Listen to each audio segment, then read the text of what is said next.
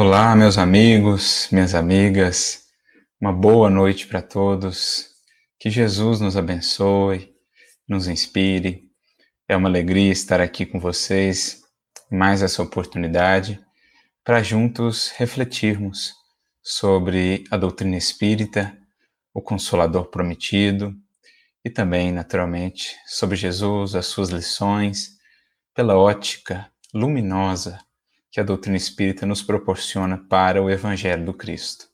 Então, nosso abraço fraterno a todos que estão aqui conosco, né? O Lourenço, a Ana Paula, a Veridiana, a Inês, um grande abraço, minha amiga Alexandra. Que Jesus possa nos inspirar a todos nessa que é uma data especial, porque nos traz à memória a lembrança de um dia muito especial para todos nós espíritas e certamente também para a humanidade como um todo. O dia que marcou, digamos assim, o advento do Consolador na Terra. Claro que os processos que prepararam o advento já haviam se iniciado antes, né? Tiveram ou contaram aí com movimentos precursores que foram preparando o terreno para aquele é, advento, mas se fôssemos pensar numa data que marca de fato é, a chegada né, do Consolador prometido à Terra, logo nos lembraríamos do dia 18 de abril com o lançamento da obra basilar, né, do fundamento, da primeira coluna da doutrina dos Espíritos, com o Livro dos Espíritos, que completa hoje, portanto, os seus 163 anos, semeando luzes, semeando bênçãos nos corações, trazendo à humanidade, trazendo àqueles que se abriram a essa mensagem, horizontes muito vastos, diria mesmo, sem sombra de dúvidas, infinitos, que nos permitem agora contemplar a vida, a magnificência da obra divina e o próprio Criador por prismas completamente diferentes e mais elevados, naturalmente. Então é sobre isso que nós vamos conversar um pouco nesta noite, sobre a presença do Espiritismo em nossas vidas. O que ele tem sido para nós, como nós o temos tomado para a nossa vida, quais têm sido as nossas realizações a partir daquilo que recebemos desse Consolador. Lembrando aí prolegômenos de O Livro dos Espíritos, né? Quando anunciam a Kardec, Kardec ele traz aquela introdução juntamente com os benfeitores, um trecho da mensagem que os benfeitores lhe trouxeram quanto à sua missão, quanto à finalidade daquela obra. Dizem-nos os espíritos que eram chegados os tempos, né, de um novo tempo. Havia se chegado ali o período para que a humanidade entrasse, de fato, num novo momento do seu evoluir, né, do seu processo de desenvolvimento, de, de maturidade com relação às leis divinas, com relação à vida como um todo e ao universo.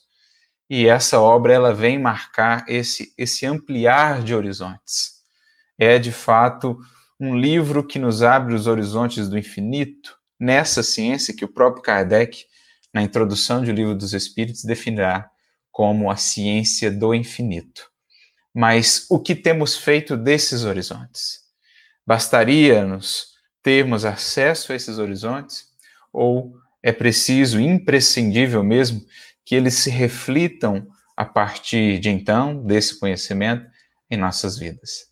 Então é sobre isso que nós vamos conversar a partir de um texto que escolhemos aqui por base, que vai falar desse dessa presença né, do Espiritismo em nossas vidas, o que ele tem representado para nós. E é um texto do benfeitor Emmanuel, que está no livro Fonte Viva, logo ao prefácio do livro, e se intitula esse texto Com Jesus e por Jesus. Muito interessante. E ele vai falar, logo ao início, na introdução de O Livro dos Espíritos, ou seja, lá em Prolegômenos, Recolhemos de Allan Kardec esta afirmação expressiva.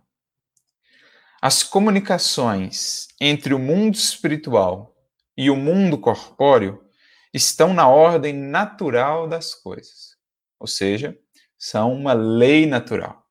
O fato de até então, né, até o advento do Espiritismo, não entendermos muito bem como se dava, como se processava essa lei, isso não impedia de que essa comunicação continuasse sendo uma lei natural. Então, do fato de não sabermos ainda todas as leis naturais, isso não significa em nada que elas não existam. Antes de conhecermos a gravidade, ela aí já estava fazendo a sua função como sempre o fez na criação. Assim também a lei do eletromagnetismo, né, as forças é, eletromagnéticas aí estavam, e todas as outras forças da natureza, inclusive essa, a da interação dos espíritos desencarnados com o mundo corporal.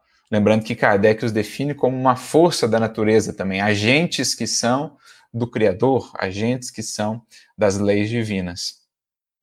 Então, esse fato das comunicações entre os dois planos pertencem, como sempre pertenceram, à lei natural, uma ordem natural das coisas, e não constituem fato sobrenatural. Tanto que de tais comunicações se acham vestígios entre todos os povos e em todas as épocas. Como Kardec mesmo também irá dizer, se o Espiritismo nos projeta uma tremenda luz para o futuro, abrindo-nos horizontes muito vastos, não projeta uma luz menor, ou seja, não deixa de projetar uma luz também tão grandiosa para o passado, explicando-nos uma série de fatos que estão registrados na história, né, nas tradições dos povos, das culturas e etc. Fatos antes incompreensíveis, mas que, sob a ótica da doutrina espírita, se explicam. Então, em todos os tempos, vamos vendo como esses fatos espíritas dessa interação, né, fatos mediúnicos, sempre existiram.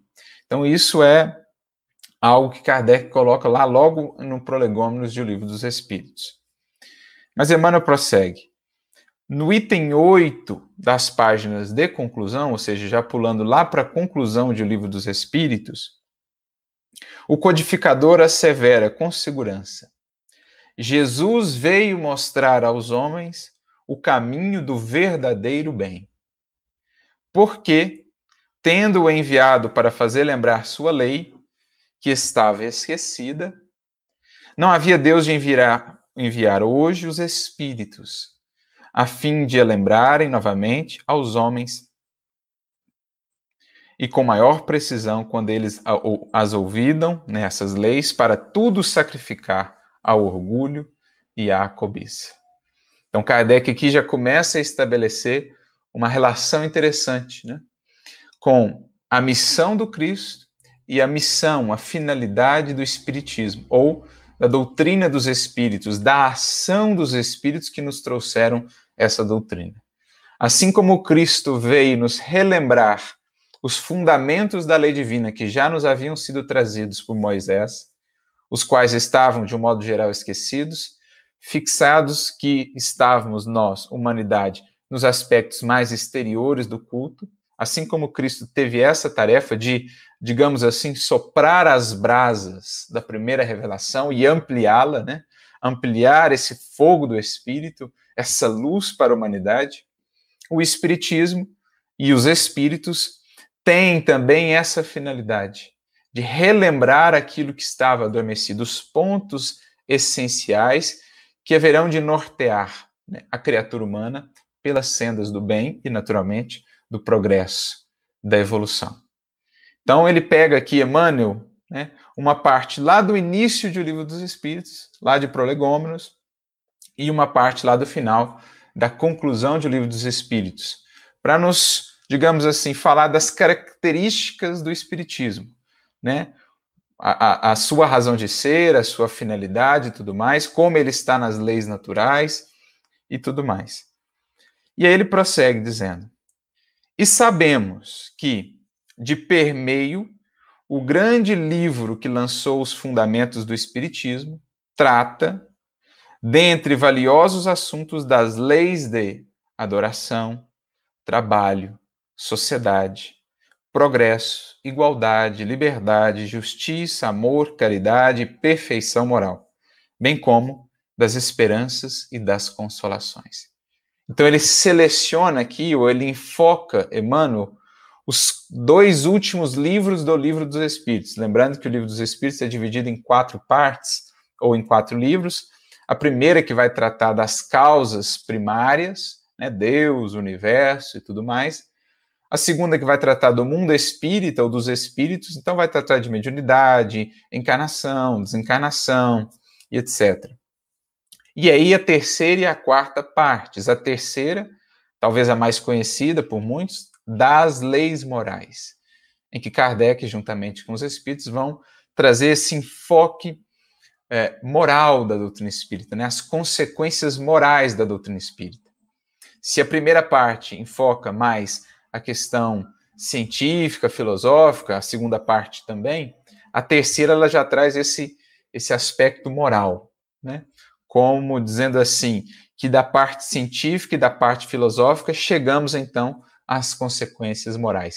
Ou caminhando né, pela parte científica, pela parte filosófica, temos de chegar, temos de nos conduzir às consequências morais.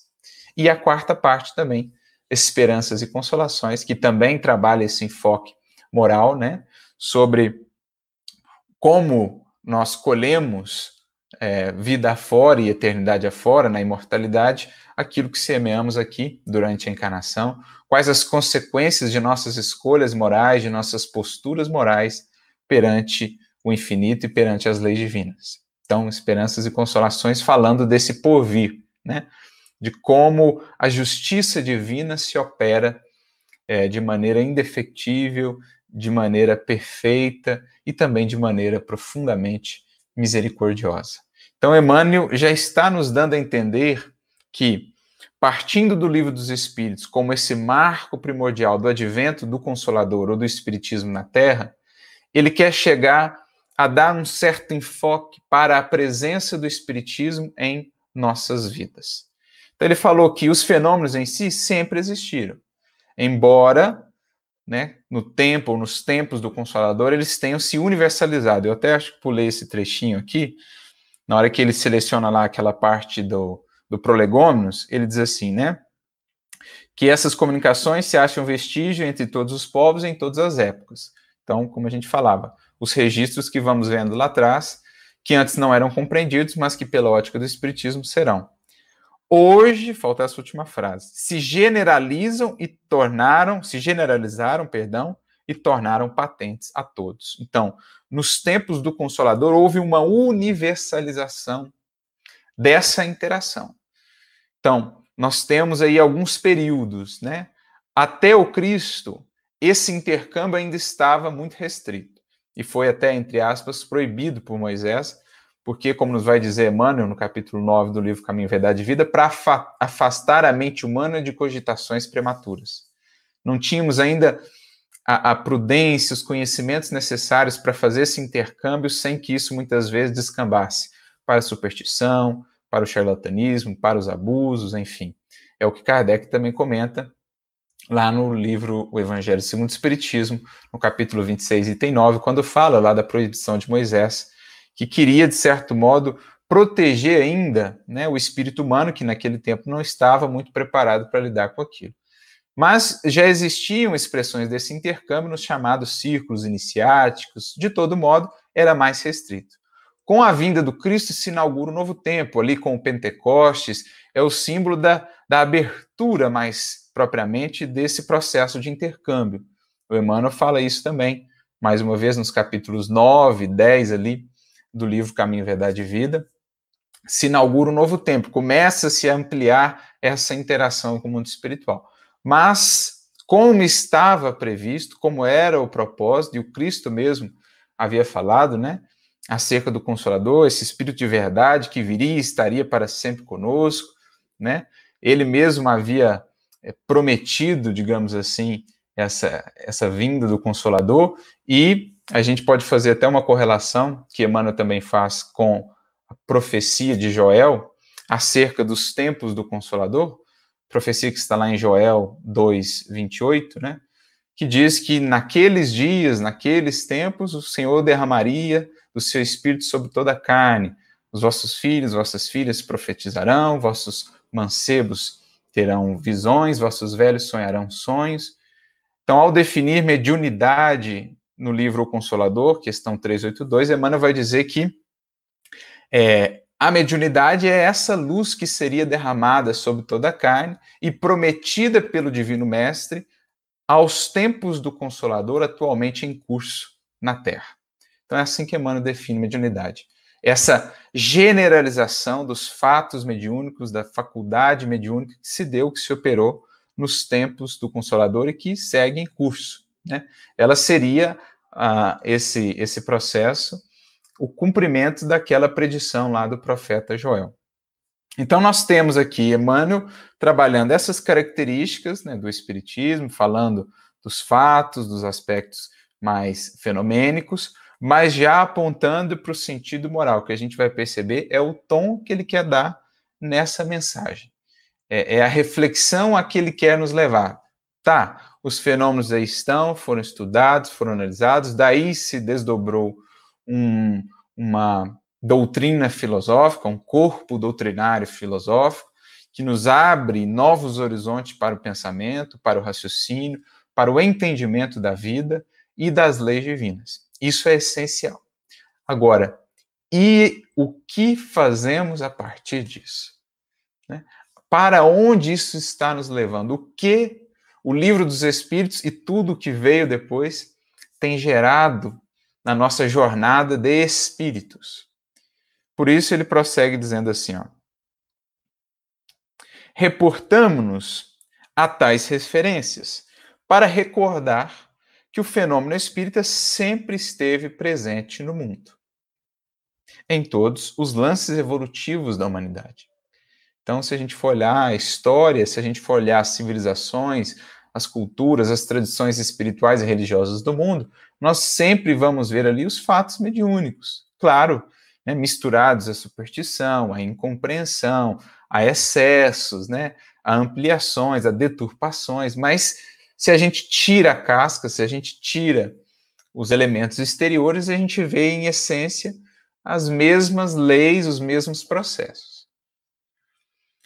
E que Allan Kardec, desde o início do ministério a que se consagrou, imprimiu à sua obra o cariz, ou seja, essa característica, né, o traço religioso de que não podia ela ausentar-se, tendo até acentuado que o espiritismo é forte porque assenta sobre os fundamentos mesmo mesmos da religião.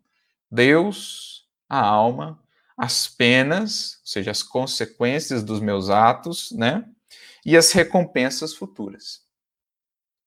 Então, Kardec, isso aqui é uma fala de Kardec no item 5 da conclusão de Livro dos Espíritos. O Espiritismo é forte porque assenta nas bases mesmo fundamentais da religião. Deus, a alma e as consequências para a alma dos seus atos. Nós temos aí um, um triângulo essencial, que é o que dá força à doutrina espírita, que é o que dá à doutrina espírita, digamos assim, eternidade, né? Que faz com que ela esteja acima simplesmente dos movimentos filosóficos e científicos da Terra, sempre sujeitos, digamos assim, à transitoriedade, às mudanças, né? Ao passo que o Espiritismo, em se ligando a essas fontes, a essas bases ou a essas verdades eternas, imprime-se nele, portanto, esse caráter duradouro.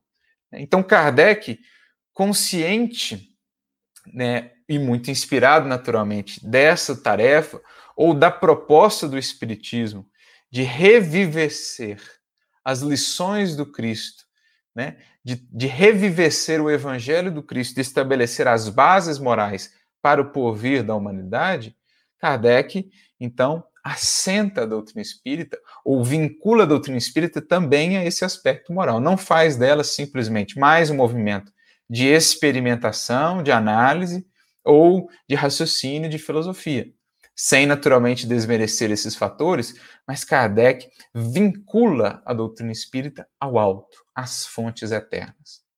É aquilo que Emmanuel também vai falar no livro Consolador, logo no prefácio, quando ele trabalha o tríplice aspecto da doutrina espírita, e ele diz então que se a ciência e a filosofia constituem as bases que ligam a doutrina ao mundo, né, à Terra, a religião, no sentido mais profundo, mais sublime que essa palavra possa ter, sem qualquer associação a instituições humanas, né, a processos exteriores de culto, de adoração. Não, religião aqui, nesse sentido de, de voltar-se à comunhão com o divino. Esse aspecto da doutrina espírita é o ângulo divino que a liga aos céus, que a liga ao alto. Então, ciência e filosofia constituem as bases desse triângulo de forças, que é a doutrina espírita, mas o ângulo divino, aquilo que aponta, aquilo que realmente nos conduz para o alto e nos eleva, é o aspecto aí moral, o aspecto religioso, a sublimação dos sentimentos, tendo por base as lições do Cristo, ou por referência o Cristo como modelo e como guia.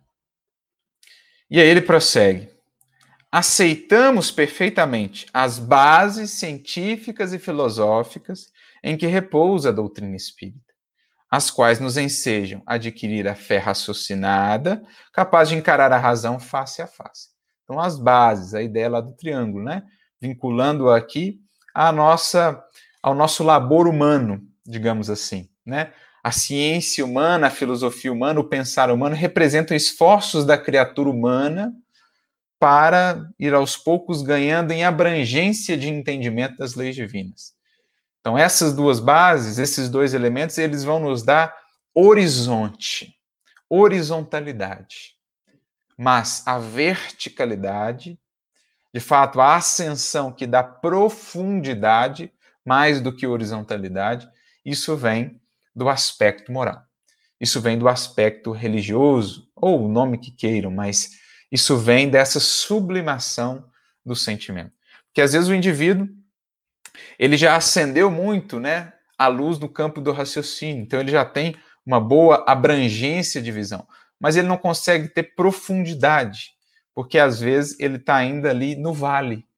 É como se fosse um indivíduo dotado de um poderoso telescópio, mas que por estar no vale só consegue apontá-lo ali a, a, a, digamos assim, para o seu entorno e não consegue ver muito longe.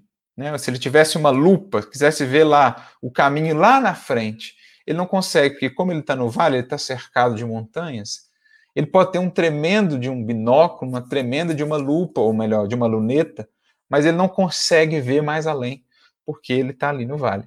Mas se ele sobe, aí ele ganha em profundidade de visão, porque verticalidade. Então, é o que Emmanuel está dizendo. São essenciais, são fundamentais essas bases da doutrina espírita. Né? A base da experimentação, que traz aí também um, um, um reforço, que traz aí um, uma sustentação essencial para a doutrina espírita, porque caso não a tivesse, entraríamos mais uma vez no campo das elucubrações. Né? Ah, alguém pensou que é assim, mas falta algo que comprove algo que dê solidez a esses argumentos. Né? O aspecto da fé raciocinada, que também é essencial, que nos leva não simplesmente à crença, mas já à compreensão. Não basta ver, dirá Kardec, é preciso, sobretudo, compreender, porque então se estabelece de fato convicção sólida, né, capaz de facear os raciocínios, capaz de facear o progresso da ciência. Isso é fundamental. Contudo, prossegue Emmanuel, sobre semelhantes alicerces, vemos-la ainda e sempre em sua condição de cristianismo restaurado, aperfeiçoando almas e renovando a vida na terra, para a vitória do infinito bem, sob a égide do, do Cristo, nosso divino Mestre e Senhor. Então, respeitando essas bases, vemos-la como cristianismo restaurado. E aqui Emmanuel faz a vinculação que Kardec também fez, da doutrina espírita com o cristianismo, com a mensagem, com a tarefa do Cristo. vindo o Espiritismo, não só relembrar o que o Cristo nos trouxe, mas revivificar essas lições e ampliar o entendimento dessas lições.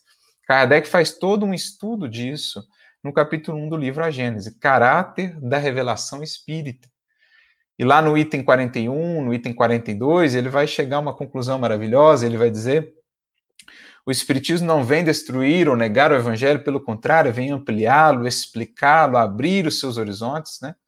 mostrar que aquilo que antes se considerava inadmissível ali, porque incompreensíveis, algumas falas, são perfeitamente compreensíveis, uma vez que se entendem determinadas leis, determinadas circunstâncias, determinados significados sobre os quais Jesus falava e que naquele tempo não poderiam ser compreendidos. Então ele fala disso e ele então diz assim: nessa perspectiva ou à luz do espiritismo, Jesus já não é mais um simples filósofo, é um Messias divino. Então é muito bonito isso, né? quando Kardec nos diz isso, porque ele fala de outra maneira, ele está dizendo assim: o Espiritismo vem nos mostrar o verdadeiro Cristo na sua grandiosidade cósmica, na sua grandiosidade, não de um cara legal, não de um filósofo apenas, de um cara com ideias interessantes, não. Messias divino. E por Messias entendamos aí um enviado divino, né? aquele que foi na terra e é, por ser o governador, o tutor espiritual desse orbe, o representante maior da divindade, aquele que o Espírito Divino animava, como dirá Kardec na questão 625 de O Livro dos Espíritos. Então, é como se, se fosse um processo de recuperação da imagem do Cristo, da grandeza do Cristo, né? que ou havia sido reduzido a mais um simples pensador, ou a um simples sonhador por alguns, ou havia sido projetado lá a condição do próprio Deus, do próprio Criador, e por isso tão distante de nós. A doutrina espírita nos traz ele à sua verdadeira posição e por isso mesmo nos revela a sua grandiosidade de Messias divino. E é o que Emmanuel está nos dizendo aqui, né? Cristianismo restaurado. Então, vai nos recuperar essa figura do Cristo também, porque nos recupera e nos amplia, aperfeiçoa o entendimento das suas lições. Lições que antes pareciam truncadas, difíceis de serem compreendidas, com as chaves que o Espiritismo nos dá, e Kardec vai falar disso logo na introdução de Evangelho segundo o Espiritismo, essas lições vão se abrindo de maneira maravilhosa, de maneira magnífica, e os tesouros então vão se revelando, vão se mostrando em verdade inesgotáveis. Cada, cada palavra cada parábola, cada lição do Mestre torna-se para nós uma verdadeira mina de ouro, mas do ouro do Espírito. Uma mina inesgotável né, de, de, tesouros, de, de valores espirituais, quando se tem essas chaves para penetrarmos nessas lições. Então, os espíritos, como o próprio Kardec, todo momento eles estão fazendo essa vinculação do Espiritismo com a mensagem de Jesus, mostrando-nos o Espiritismo como esse consolador, e é o que também Kardec vai concluir nesse capítulo 1 do livro A Gênesis. Ele é, de fato, o consolador prometido, sob a direção aí do Espírito de verdade, que preside os movimentos da regeneração. Ele vem, então, cumprir aquelas promessas de Jesus, resgatando as suas lições e abrindo-nos horizontes muito vastos para o infinito.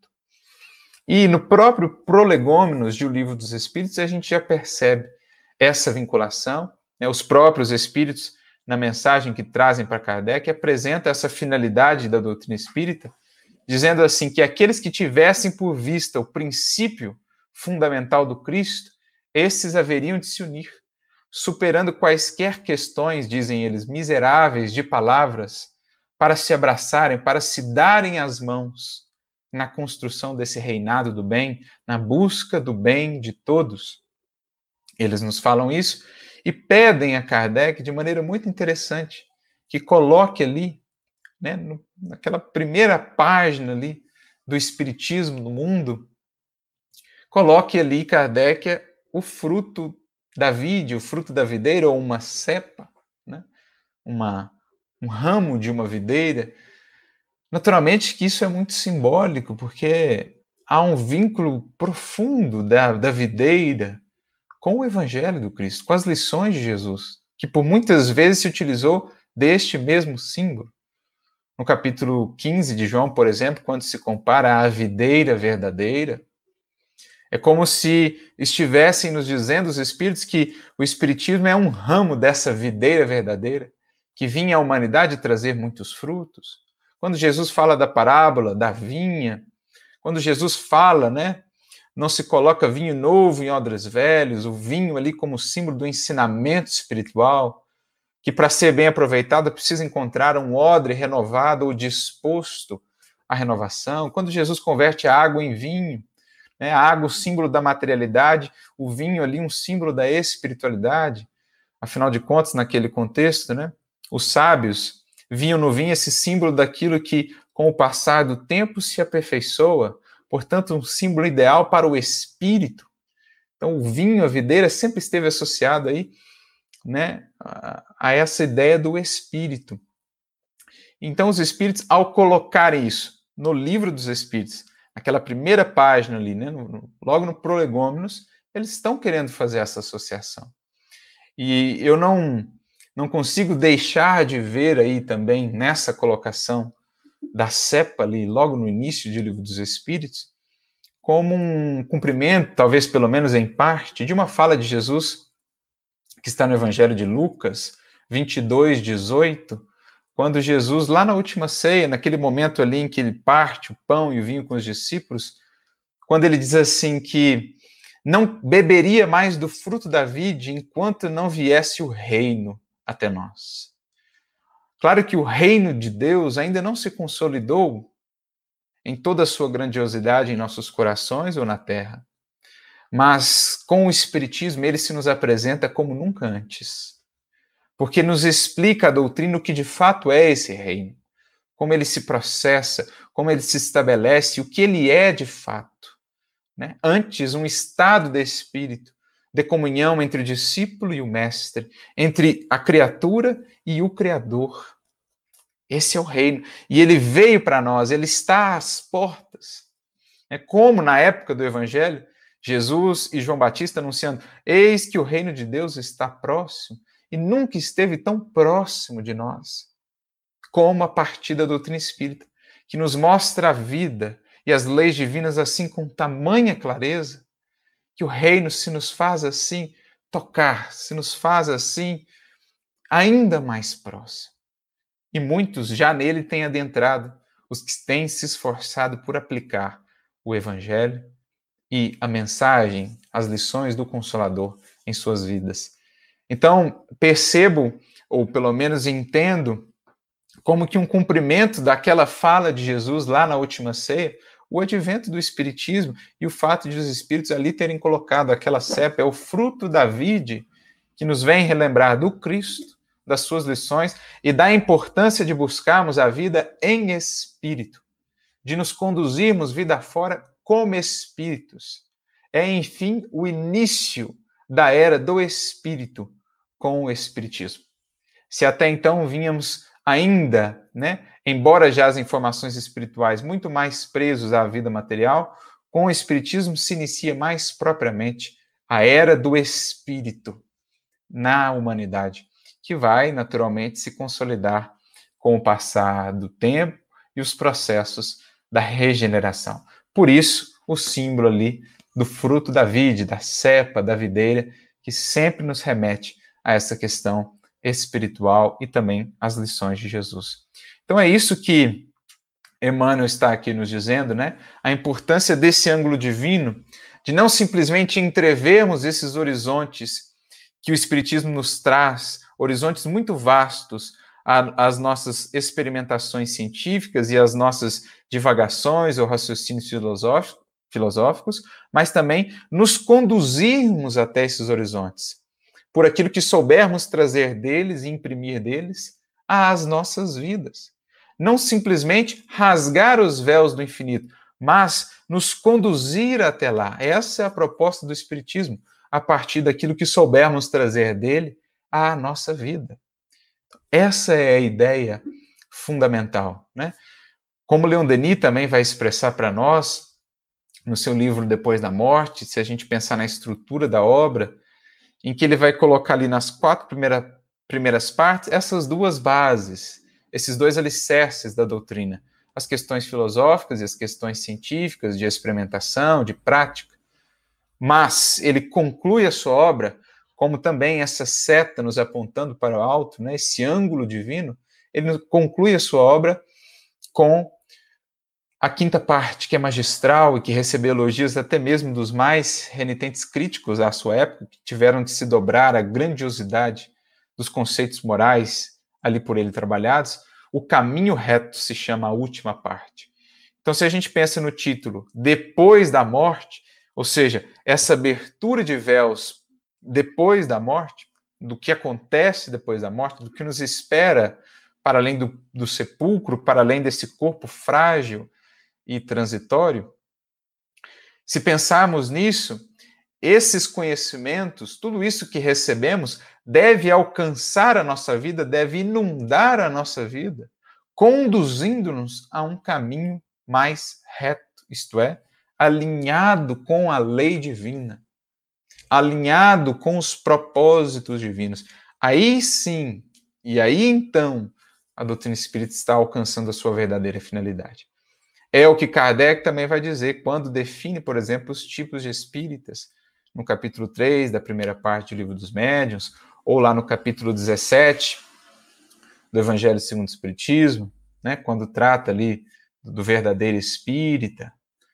Então, o verdadeiro espírita, ou o espírita cristão, como Kardec diz, né, é aquele que toma a caridade, então, como norma de conduta, é aquele que se conduz pelas lições do Cristo e que incorpora tudo aquilo que recebeu a partir dessa visão nova, renovada e ampliada que o Espiritismo proporciona, e por isso mesmo segue adiante, recebendo não só os elementos de consolação que esses horizontes nos abrem, né? a certeza da imortalidade, a certeza do reencontro com os entes queridos, né? a certeza do amparo e da misericórdia divina, amparar a todos os seus filhos, a certeza de que as portas nunca se fecham a nenhum dos filhos de Deus, por mais que tenham se equivocado, não há penas eternas. Então, todos esses elementos de consolação são recebidos, mas também os elementos de transformação, né, de responsabilização pelos nossos destinos são acolhidos e são implementados agora em nossas vidas. Esse é o aspecto moral, esse é o cristianismo restaurado quando faço da doutrina espírita em minha vida um processo de imprimir a cada dia mais em mim, né, a cada dia um pouquinho mais em mim, os traços do Cristo. Por isso, Kardec vai dizer, né, no livro O Espiritismo em Sua Mais Simples Expressão, lá no conjunto de máximas, que o Espiritismo, a crença no Espiritismo, só será proveitosa àqueles que poderão dizer: hoje sou melhor do que ontem. É um processo constante de transformação, de renovação. É com esse intuito que nasce a doutrina espírita por meio do Livro dos Espíritos. Há até uma referência, uma fala muito interessante de Santo Agostinho, do Espírito Santo Agostinho, né? Foi um espírito muito ativo em toda a codificação. Lá na conhecida questão 919 do Livro dos Espíritos, aquela questão que vai tratar da transformação moral do indivíduo, que é o foco da doutrina espírita, lá na questão 919A nós temos a conhecida resposta de Santo Agostinho, que ele nos impele ali, né, nos convida ao processo de autoconhecimento. Mas o mais interessante dessa resposta, sempre que a leio, me fixo ali na parte final da resposta, porque ele traz uma informação muito interessante. Ele diz assim, né, ele vem falando que nós aqui da matéria trabalhamos e trabalhamos na vida, né, no esforço material aí, para juntarmos alguns recursos para depois termos esses recursos a nos sustentar na velhice, para encontrarmos ali um certo repouso, uma certa estabilidade na velhice. Mas ele diz assim: o que é esse descanso na velhice comparado com aquilo que espera o homem de bem? E ele então diz: se vocês se esforçam tanto para preparar esse repouso, esse descanso na velhice, por que não se esforçar ainda mais para preparar esse descanso que não é inércia, não é inação, mas antes um descanso em espírito, né? do espírito pacificado, do espírito que se ilumina, por que não trabalhar mais ainda por esse descanso? Então ele está fazendo essa comparação e, e, e, nos dizendo assim, ó, é, é para isso que nós estamos apresentando esse horizonte para vocês, né? Ele prossegue assim: é, sei haver muitos que dizem ser positivo o presente e incerto o futuro. Então, tem muitos que dizem, ah, mas eu não sei como que é lá, né? Então, na dúvida, eu vou vivendo por aqui, vamos, vamos levando, vamos, vamos arrastando as coisas um pouco aqui, porque sabe-se lá, né? O que vem depois, depois a gente pensa nisso. E aí a criatura vive única e exclusivamente ajuntando, preparando recursos materiais, e mais cedo ou mais tarde é acolhida de surpresa pela desencarnação e chega no mundo espiritual como um náufrago. É aquela parábola de Jesus, né? Que ele conta daquele indivíduo muito preocupado em ajuntar nos os seus, em preencher os seus celeiros do mundo e em gozar e preparar, né? Para que pudesse descansar mais adiante o resto da vida. O indivíduo diz: repousa, minha alma, porque tens muitos bens, descansa, goza. E então uma voz lhe diz: louco, esta noite te pedirão a alma. E o que tens ajuntado? Para quem será? Então, se a gente labuta, labora para juntar o que é necessário dentro do equilíbrio para garantir né, uma velhice na experiência material, se é que venhamos a chegar até ela, estável, quanto mais não se nos pedirá, não se nos exigirá de esforço para juntarmos esses valores do espírito. Mas muitos, justamente por não olharem para esses horizontes, ou por verem nesses horizontes algo ainda incerto, né, os horizontes pós-morte, pós-túmulo, eles então dão tudo ao presente. E é o que Santo Agostinho está dizendo, né? Muitos vão dizer, positivo é só o aqui e agora, depois eu penso nisso. Mas aí ele prossegue, ora, esta exatamente a ideia que estamos encarregados de eliminar do vosso íntimo, visto desejarmos fazer que compreendais esse futuro, de modo a não restar nenhuma dúvida em vossa alma. Por isso foi que primeiro chamamos a vossa atenção por meio de fenômenos capazes de ferir-vos os sentidos. Então, os fenômenos mediúnicos que levaram à experimentação espírita, à formação do corpo filosófico doutrinário do Espiritismo, mas as consequências fundamentais depois disso. Então ele diz: primeiro vos ferimos né, os sentidos por meio desses fenômenos, e agora vos damos instruções que cada um de vós se ache encarregado de espalhar. Então foi justamente para eliminar que ideia do coração, do entendimento da criatura que eles vieram até nós que houve essa universalização dos espíritos, que as estrelas cadentes caíram do céu, né? que o Espírito de Deus foi derramado sobre toda a carne, como diz lá o profeta Joel. Com que finalidade? Eliminar a ideia de que o futuro é incerto. Mostrar-nos, deixar-nos a certeza consolidada de que o futuro é construção da criatura a partir daquilo que ela recebe desses recursos, né? dessas informações, e a partir, da, a partir daquilo que ela opera disso, então, na sua vida. O quanto ela consegue, então, imprimir uma vida de fato em espírito mesmo, na matéria. Essa, a ideia, ou essa, a, a, a, o entendimento que eles estavam, os espíritos, encarregados de eliminar do nosso íntimo. E aí ele conclui né, com uma frase interessantíssima: ele diz com este objetivo é que ditamos o livro dos Espíritos. Então, com que objetivo o livro dos Espíritos veio a lume, veio à Terra? Para simplesmente abrir esses horizontes?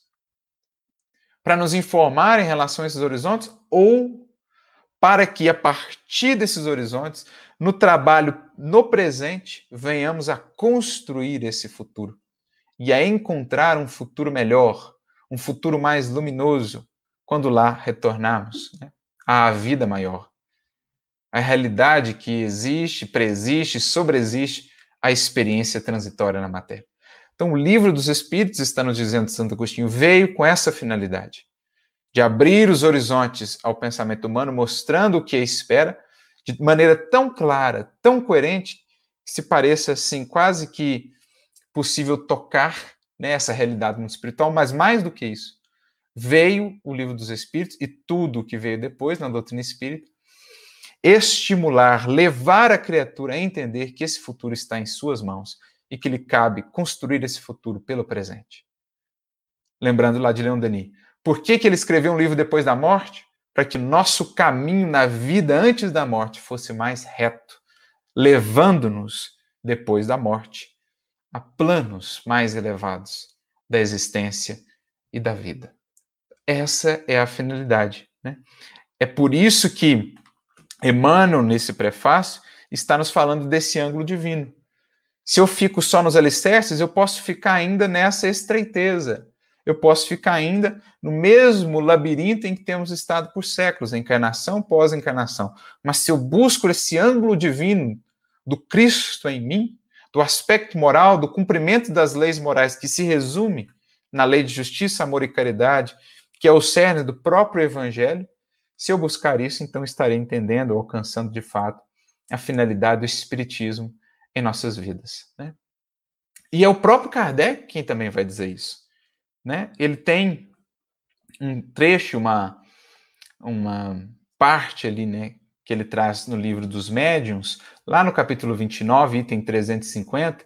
Nesse capítulo ele está falando das reuniões espíritas e tudo mais. No último item deste capítulo, ele diz assim: se o Espiritismo tem essa função de transformar moralmente a humanidade, né, do processo de regeneração, de estimular digamos assim, de fermentar esse processo de regeneração, ele só conseguirá isso pela transformação gradual das massas. O que só se dará pela transformação dos indivíduos, pelo aperfeiçoamento dos indivíduos. Mas aí ele prossegue dizendo: de que adianta conhecer, saber ou até mesmo acreditar, estar convicto da realidade dos espíritos, da imortalidade, se isso não nos aperfeiçoar, se isso não nos tornar melhores, mais benignos, mais bondosos, menos invejosos, menos ciumentos? Se fosse assim, prossegue Kardec, a humanidade inteira poderia estar informada quanto a isso, mas permanecer estacionária. Tais não são, diz ele, os desígnios de Deus. Tais não são os desígnios de Deus em nos enviando o Consolador.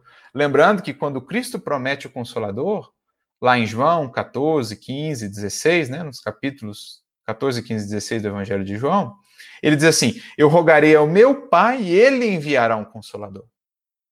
Então Kardec está dizendo: não eram esses os desígnios do Criador quando enviou o Consolador, quando derramou o seu Espírito sobre toda a carne, quando enviou os Espíritos, quais estrelas cadentes, como está lá no, no prefácio do Evangelho segundo o Espiritismo, né? Os espíritos que estão, as potências do céu, estão abalados, e qual imenso exército, agindo sobre as ordens do, do Senhor lá, né? vão por toda parte clarear os caminhos. Não eram esses os desenhos, simplesmente informar a humanidade com relação a esses horizontes. Mais do que isso, prossegue Kardec. É, era transformar a humanidade. Por isso ele diz assim: para o objetivo providencial, portanto, é que deve entender todas as sociedades espíritas sérias. Qual o objetivo providencial? A moralização da criatura humana, né? Esse evangelho redivivo por nós vivido e incorporado. Aí ele prossegue. Deve entender todas as sociedades espíritas sérias, grupando todos os que se acham animados dos mesmos sentimentos, ou seja, se unindo. Então haverá união entre elas, entre as sociedades simpatia, fraternidade, em vez de vão e pueril antagonismo nascido do amor próprio, mais de palavras do que de fatos. O mesmo que os Espíritos haviam dito lá no Prolegômenos do Livro dos Espíritos. Vão existir divergências, dissidências por conta do amor próprio, por conta das miseráveis questões de palavras. E a gente vê divisões as mais diversas por questões acessórias por perspectivas diferentes, abordagens diferentes, levando ao dissentir, ao desunir. Mas, já diziam os espíritos lá, e reforça aqui Kardec, os que, os que tiverem por vista o princípio sublime do Cristo, esses haverão de se unir. Ainda que divirjam em alguns aspectos em termos de ideias ou perspectivas, mas haverão de se unir, se darão as mãos, viverão como irmãos e dialogarão como irmãos. Haverão de se unir. Entre eles, então, haverá simpatia, fraternidade, em vez de vão e puro antagonismo, nascido do amor próprio mais de palavras que de fatos. Então, elas, as sociedades, serão fortes e poderosas, porque se assentarão em inabalável alicerce qual que é o inabalável alicerce de um centro espírita, de uma sociedade espírita, de um grupo espírita, de uma federativa espírita? Diz aqui Kardec: o bem para todos. Lembra lá o que Kardec disse também na conclusão, e Emmanuel citou? O Espiritismo é forte porque repousa sobre as bases da religião, ou os aspectos morais, Deus, a alma, as penas e as recompensas. As sociedades serão fortes porque se assentarão sobre as bases morais, o bem para todos. Então, serão respeitadas essas sociedades, bem como a atuação espírita, pois imporão silêncio à zombaria tola, porque falarão em nome da moral evangélica, que todos respeitam. Não simplesmente falarão em nome no sentido exterior, não pura fraseologia, falarão em nome em vida, né? palavras de vida eterna, esculpidas, escritas na vida dos espíritas, na atuação das sociedades espíritas, é o que haveremos de buscar, para que saiamos da simples experimentação ou discussão e nos projetemos de fato a esse propósito maior do advento do Consolador, que se inicia ali com o livro dos Espíritos. Essa, essa a estrada prossegue Kardec, pela qual temos procurado, com esforço, fazer que o Espiritismo enverede. Qual estrada? A bandeira que desfraudamos bem alta é do Espiritismo cristão e humanitário. Então, Kardec fazendo esforços, né, grandes esforços para que o Espiritismo enverede pelo caminho do Espiritismo cristão e humanitário. E cristão aqui, não no sentido de rótulo, que poderia representar a exclusão ou exclusividade, exclusivismo. Não. Cristão aqui no sentido dos valores mais fundamentais do Cristo: amor, bondade, perdão, misericórdia. É esse o Espiritismo que precisamos seguir, caso queiramos seguir com Kardec e com os Espíritos. É o Espiritismo que olha para o irmão que cai e estende a mão ao invés de apontar. É o Espiritismo que, ao invés de desunir, une. É o Espiritismo que, ao invés de semear inverdades, né, de contribuir com o obscurecimento da verdade, tem um compromisso com a luz da verdade. É o Espiritismo que serve a Deus e não ao mundo. O Espiritismo, enfim, que caminha com o Cristo. E não o Espiritismo moldado por nós aos nossos interesses. É o que Kardec está dizendo. É essa bandeira que Kardec guia. A desse Espiritismo cristão e humanitário, desse Espiritismo que tivesse esse enfoque, que nos projetasse a esse aspecto moral. E, para seguir ele, né? Em torno do qual já temos a ventura de ver, ou seja, a alegria de ver em todas as partes do globo congregados tantos homens por compreenderem que aí é que está a âncora da salvação, a salvaguarda da ordem pública e o sinal de uma nova era para a humanidade. Esse espiritismo, sim, pode ser âncora de salvação àqueles que o seguem pela caridade que nos liberta das algemas do egoísmo, das paixões que nos prendem ainda à materialidade, né? Fora da caridade não há salvação. A salvaguarda da ordem pública, o espiritismo que contribui para a harmonia, para a saúde do tecido social, porque os, os entendimentos que ele vai trazendo, né, que ele vai aos poucos trazendo para a sociedade como um todo, vão ampliando os horizontes da criatura humana que vai aos poucos se desprendendo do que é puramente material e vislumbrando aquilo que é mais espiritual como está lá na questão 914 do Livro dos Espíritos, 917. O Espiritismo, quando bem compreendido, se misturará né, e transformará os usos, os hábitos, os entendimentos. Então, ele vai se imiscuindo e vai contribuindo para a ordem, para a saúde do tecido social, por meio do processo de cura de cada célula desse tecido social, cada criatura e cada lar, que vai se curando à luz dessas lições, que vai se libertando de suas paixões, vai sendo uma célula sã que passa a irradiar essa sua saúde para o todo do organismo social. E o sinal de uma nova era. Esse sim é o espiritismo sinal, esse sim é o espiritismo que abre horizontes, que marca tempo, que marca vidas, que deixa sinais, que não é simplesmente fenômeno que passa, mas sim grava, grava-se nas almas esse espiritismo porque as modifica e as transforma. Imprime nas criaturas os traços e as marcas do Cristo. E ele então conclui esse capítulo. Convidamos, pois, todas as sociedades espíritas a colaborar nessa grande obra. Que de um extremo ao outro do mundo elas se estendam fraternalmente as mãos, e eis que terão colhido o mal em inextricáveis malhas. É como numa pesca. Se soubermos nos dar as mãos e trabalhar em conjunto, as redes lançadas pelo Espiritismo, as redes do amor, do bem, da fraternidade, da caridade, do perdão, colherão o mal em nós e no entorno, em malhas ou em redes inextricáveis, ou seja, não é possível para o mal escapar quando ele encontra diante de si essa teia de amor e de fraternidade. Se soubermos nos dar as mãos, nos unirmos pelos laços do coração, formaremos essa grande teia, na qual então o bem passará a preponderar né, lembrando a questão 932, por que os maus ainda sobrepujam os bons? Porque os bons muitas vezes ou se insulam, ou não trabalham em equipe, ou não têm a ousadia de trabalhar juntos, de estabelecer propostas de trabalho em equipe, mas quando fizerem, quando estabelecerem esses laços de união, então colherão o mal em inextricáveis malhas. Então é preciso analisar se o espiritismo que estamos seguindo ou buscando levanta essa bandeira.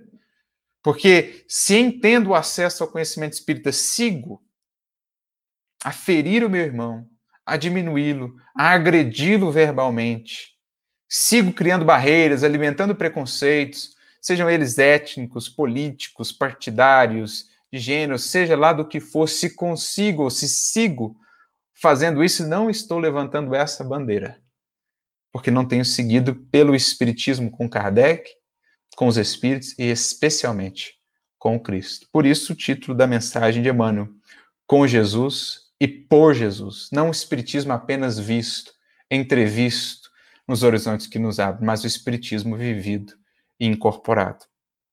Sendo assim, voltando lá à mensagem de Emmanuel que limos, né, o capítulo prefácio do livro Fonte Viva, ele prossegue dizendo: o apóstolo da codificação, então um apóstolo, né? Kardec era um apóstolo enviado, né? um apóstolo do Cristo, e o próprio Espírito de Verdade assim o diz, né? no nosso modo de entender o próprio Cristo. Eis que estou convosco e o meu apóstolo vos instrui. Então, o apóstolo da codificação não desconhecia o elevado mandato relativamente aos princípios que compilava. Até uma mensagem interessante de Humberto Campos, irmão X, chamada O Primeiro Capítulo. Não me recordo agora ao certa obra em que ela está, mas o título é esse, O Primeiro Capítulo, em que ele diz da decisão de Kardec acerca do primeiro capítulo de O Livro dos Espíritos. Por onde ele começava, o que, que ele começava, é, é, qual o ponto de partida, o pontapé inicial. Então ele vai pensando, né? Pensando e, e lembra ali do, do processo de evolução da humanidade, o quanto muitas vezes os processos puramente terrenos, né, dos raciocínios humanos, da política, da ciência, da filosofia humana levaram a verdadeiros banhos de lágrimas e de sangue nos processos de disputa, né, de, de lutas fratricidas. Ele vai pensando, pensa na própria Revolução Francesa, que tinha um ideal nobre, mas que a serviço desse ideal nobre, ou né, pelo menos é, é, é se, se aproveitando desse ideal nobre, semeou muitas dores e muito sangue na França. Ele lembra de tudo aquilo e então ele ouve uma voz que lhe diz: Não menosprezes a fé. E ele percebe então a orientação do alto.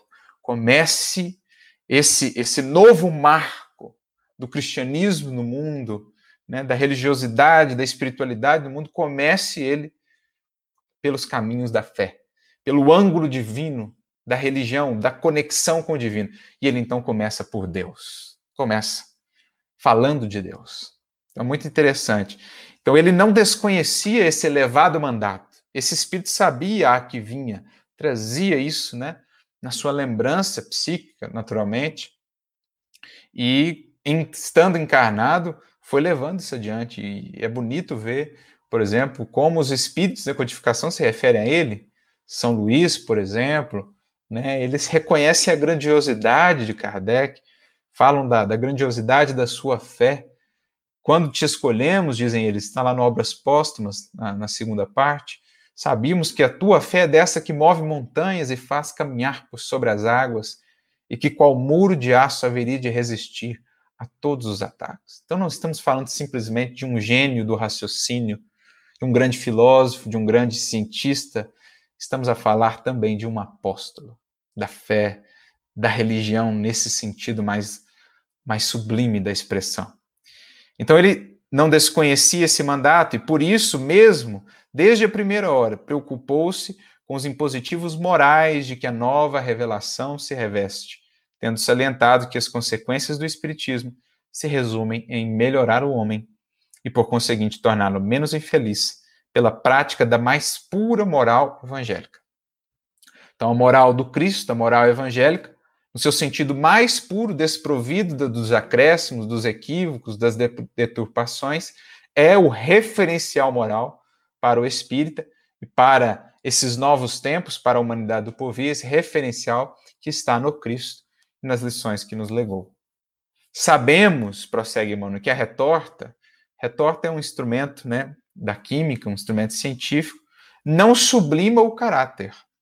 E que a discussão filosófica nada tem que ver com caridade e justiça. Eu posso ser um grande cientista, como um grande pensador, e estar ainda muito longe dos valores morais.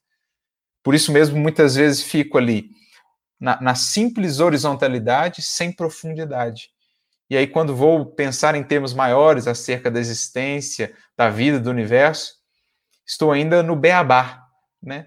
Tem muita sabedoria no ponto de vista humano, e Kardec fala disso na introdução de Livro dos Espíritos, se eu não me engano, lá no item 7, dos sábios, que eram muito sábios do ponto de vista terreno, um raciocínio, uma inteligência, mas no que diz respeito às ciências do infinito, a ciência do infinito, que é o Espiritismo, ou os elementos, a, a ciência espiritual, estavam ainda no beabá, né? estavam ainda. É, é, nem haviam cruzado ainda os pórticos. Então, é, sabemos que a retorta não sublima o caráter e que a discussão filosófica nada tem a ver com caridade e justiça. Com todo o nosso respeito, pois, pela filosofia que indaga e pela ciência que esclarece, então, tem as suas funções, uma indaga, uma lança as questões em busca das respostas, e a outra demonstra, esclarece, positiva, traz aí luz. Reconheceremos sempre no Espiritismo o Evangelho do Senhor o evangelho redivivo, poderíamos dizer. Melhor, ele já diz aqui, né? Reconheceremos sempre no Espiritismo o evangelho do Senhor, redivivo e atuante. Então, o evangelho vivo, como um sopro de vida para as lições do Cristo, e atuante. Atuante onde? O Espiritismo, essencialmente, dentro de nós. Para instalar com Jesus a religião cósmica do amor universal e da divina sabedoria sobre a terra. O Espiritismo, portanto, vem descolar o pensamento humano da terra, estabelecendo uma religião cósmica. Estamos a falar do Criador de todos os mundos. Estamos a falar de um processo de comunhão com Ele. Essa é a finalidade maior do Evangelho do Cristo. Nos diz Emmanuel também, a ciência divina da ligação com o Pai. Então, religião cósmica do amor universal. Não somos simplesmente terráqueos, somos cidadãos do universo. Vem o Espiritismo nos despertar para essa irmandade que transcende os limites da pequenina Terra, em termos da imensidade do, do universo, e da divina sabedoria sobre a Terra. Não simplesmente sabedoria ou raciocínios humanos, mas a sabedoria divina chegada agora, acolhida nos horizontes do pensamento humano. Essa é a proposta, essa é a religião do porvir, né? Para muito além de rótulos, quaisquer que sejam, essa religião cósmica de amor e de sabedoria. Espíritos desencarnados aos milhões e em todos os graus de inteligência enxameiam o mundo, requisitando, tanto quanto os encarnados, o concurso da educação. Então, encarnados e desencarnados estamos em educação, em processo de aprendizagem, né? tutelados por esse mestre, sublime professor que é o Cristo, que educa ou que conduz esse processo na Terra de mais de 20 bilhões de espíritos, tutelados aí pelo seu amor e pela sua divina sabedoria, pelo seu amor universal e pela sua divina sabedoria, porque o Cristo já vive essa religião cósmica essa religião cósmica é o próprio cerne do Evangelho. Não podemos, por isso, acompanhar os que fazem de nossa redentora doutrina mera tribuna discutidora, ou seja, fazem do Espiritismo apenas instrumento de elucubrações infindáveis em torno de questões de palavras, muitas vezes com dissensões, com agressividade, né, com separação, com preconceito, com ataques não poderemos acompanhar esse, se quisermos seguir com Kardec e com Jesus, levantando lá a bandeira que Kardec nos falou. Ou simples caçada a demonstrações de sobrevivência, reduzir o espiritismo a simples fenomenologia. Também não poderemos seguir com esses. Né? Entre, como diz Emmanuel no livro Vinha de Luz, 89, entre fazer psiquismo por alguns dias e resolver questões para a vida eterna, há um abismo de diferença. O espiritismo não pode ser em nossa vida simplesmente psiquismo de alguns dias, discussão ou experimentação pura e simples que não nos leve à mudança de horizontes e de vida. Há uma diferença né, entre fazer isso e resolver questões de vida eterna. Apenas para a realização de torneios literários ou para longos cavacos de gabinete e anedotas de salão sem qualquer consequência espiritual para o caminho que lhes é próprio. Então não poderemos acompanhar estes. Estudemos assim as lições do Divino Mestre e aprendamos-las na prática de cada dia. A morte a todos nos reunirá, conclui ele, para a compreensão da verdadeira vida.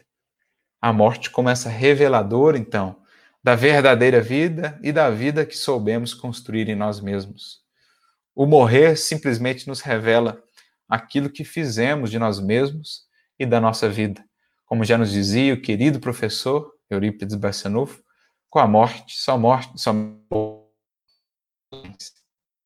e sabendo que a justiça definir-nos-á segundo as nossas obras, abracemos a codificação kardeciana. Então, abracemos como nunca a lucidez de Kardec o bom senso de Kardec, o critério de Kardec, para que não sejamos nesses tempos espíritas exaltados, como ele dizia, lá no capítulo 3 do Livro dos Médios, primeira parte, os que mais empeços e dificuldades criam para o espiritismo. Não são nem os de fora, não são nem os espíritos que relutam a divulgação da mensagem consoladora do espiritismo, não são esses os que criam maiores empecilhos, sabe quem são? Diz Kardec, os espíritas exaltados.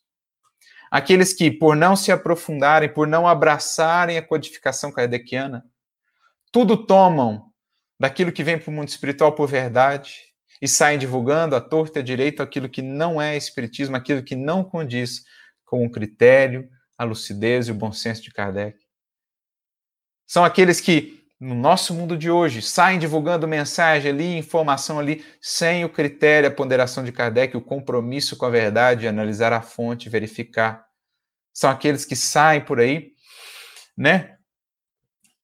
Agindo impulsivamente, agindo sem refletir, sem raciocinar, sem ponderação, sem reflexão. É preciso incorporar. o bom senso kardeciano. Isso será abraçar a codificação. É imprescindível, é essencial para que o Espiritismo seja apresentado em sua grandeza, para que não o amesquinhemos, para que não o diminuamos, para que não façamos dessa luz imensa, né? para que não a abafemos e façamos dela uma candeia apagada. Então é, é, importante isso, abraçar a codificação, voltar às bases, estabelecer bases seguras. Se o livro dos Espíritos marca esse início, eis aí toda a codificação e depois as revistas espíritas. É preciso mergulhemos na obra desse apóstolo para nos prepararmos, né, para sermos efetivamente espíritas, seguindo o caminho ou as finalidades, os desígnios que foram estabelecidos por Deus ao Consolador prometido. Prosseguindo para a frente. Então, abracemos a codificação kardeciana, prosseguindo para frente, porque de nada adianta abraçar ela e ficar parado, né? Estudar, estudar, estudar, estudar, conhecer, conhecer, conhecer e ficarmos ali abraçados com ela sem um passo para frente na senda do progresso. Então, seguindo para frente com Jesus, e por Jesus. Um Espiritismo com Jesus e por Jesus. Com Kardec a nos, nos dar essa base, essa lucidez e esse discernimento, mas com Kardec a nos apontar como a doutrina espírita a nos conduzir a Jesus, a caminhar com Jesus, vida fora, para que a nossa vida, enfim, possa refletir um pouco mais da Sua presença no mundo, do seu amparo, do seu auxílio, da sua inspiração sempre presente no mundo, a partir de nós. No empenho mais sincero e mais verdadeiro da nossa alma por refletir as suas lições.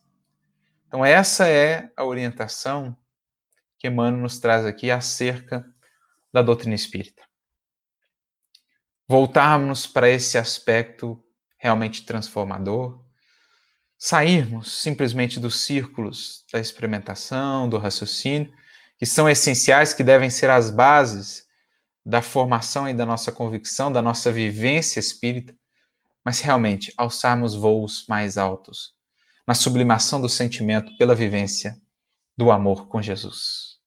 Porque somente essa luz que chega do alto, grandiosa, sublime. Somente essa força tem verdadeiramente a energia para derrubar todas as muralhas: a do preconceito, a do fanatismo, a das sombras, a da ignorância, a luz divina do amor, que se faz então também veículo da sabedoria.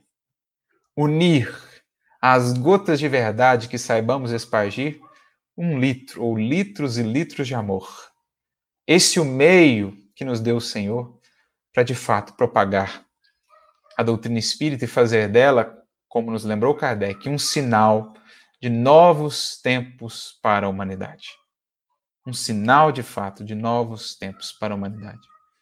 Por isso concluímos essa nossa reflexão voltando lá à fala do próprio Kardec no livro dos Médiuns, lá no capítulo 29, item 350, quando ele vai nos dizer que essa estrada pela qual temos procurado com esforço fazer com que o Espiritismo enverede.